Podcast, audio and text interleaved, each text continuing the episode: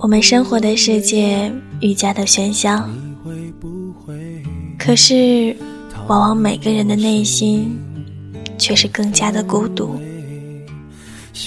亲爱的耳朵们，大家晚上好！你现在收听的是月光浮语网络电台《花语梦言》专栏，我是你们的主播妍妍。今天要给大家分享的文章呢，是我在一年前，嗯，那个时候是初次进电台，然后录的第一期节目。适应孤独，就像适应一种残疾。作者是刘宇。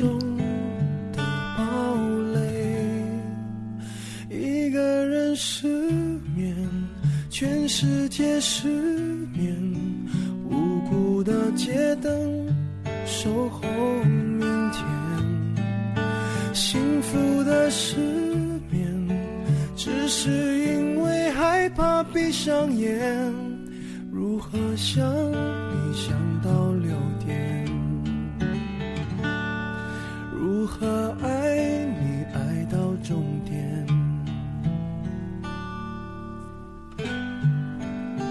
前两天有个网友给我写信，问我如何克服寂寞。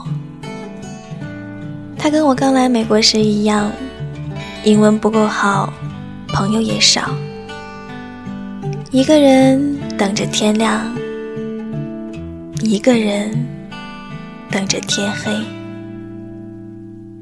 每天都是学校、家、图书馆这样的几点一线。我跟他说：“我说我也没有什么好的办法，因为我从来就没有克服过这个问题。这些年来，我学会的就是适应它。正如有人所言，适应孤独，就像适应一种残疾。我觉得快乐是可遇不可求的。”但是充实呢，是可求而不可遇的。我的快乐很少，当然，我也不痛苦。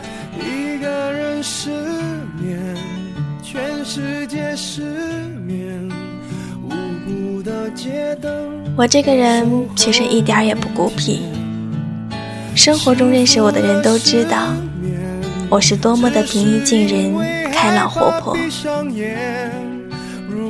有时候我就是懒，懒得经营一个关系；还有一些时候呢，我就是爱自由，觉得任何一种关系都会束缚自己。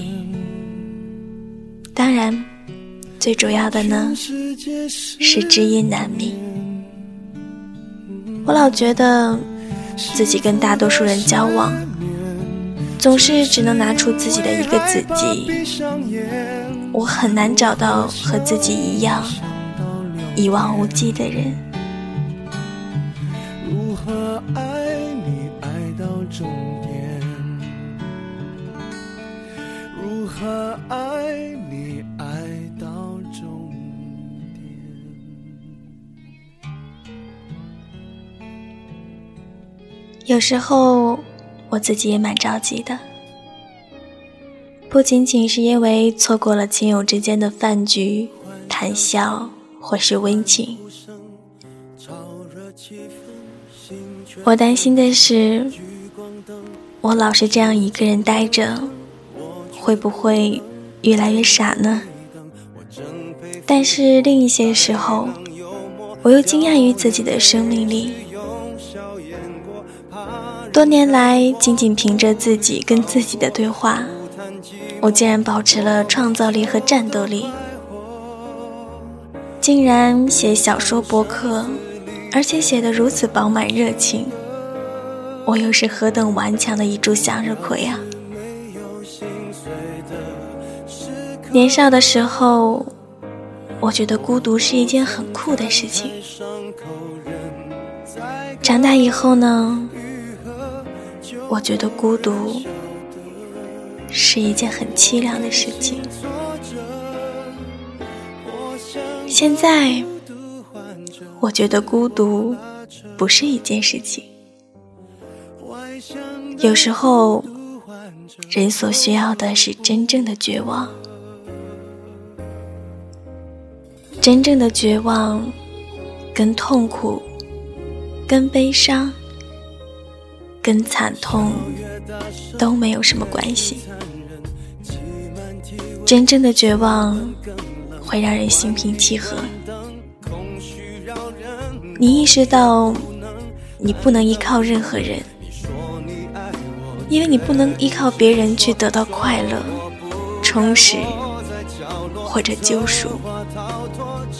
那么，你面对自己，把这种意识贯彻到一言一行当中，他还不是气馁。不是得过且过，不是平平淡淡才是真这样狗屁的歌词。它只是命运的归命运，自己的归自己，就是这样一种实事求是的态度。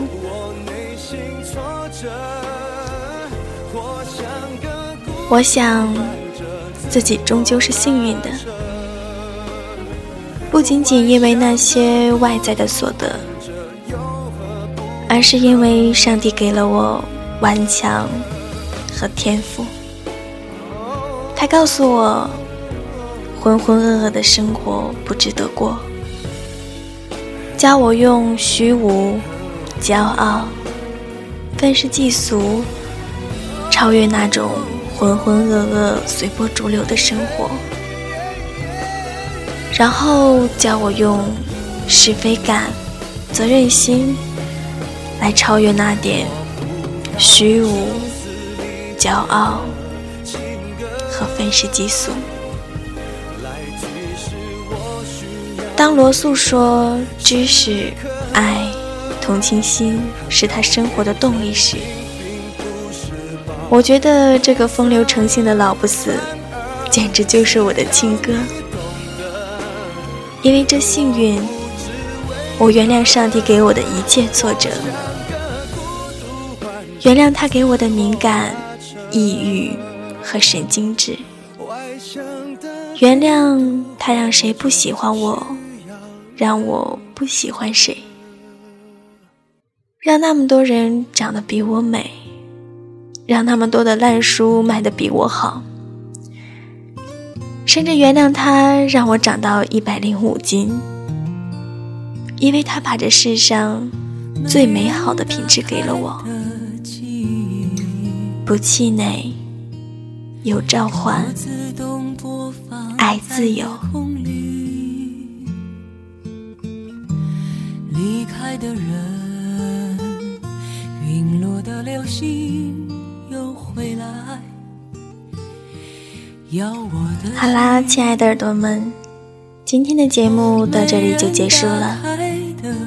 如果你想收听月光浮育网络电台其他主播的节目，可以在新浪微博关注月光浮育网络电台，或者公众微信城里月光。更多节目彩蛋独家放送在城里月光的公众微信。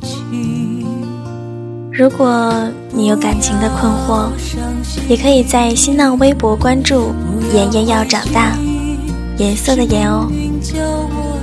我愿做你喧嚣世界的倾听者。晚安，耳朵们。云淡风轻，不要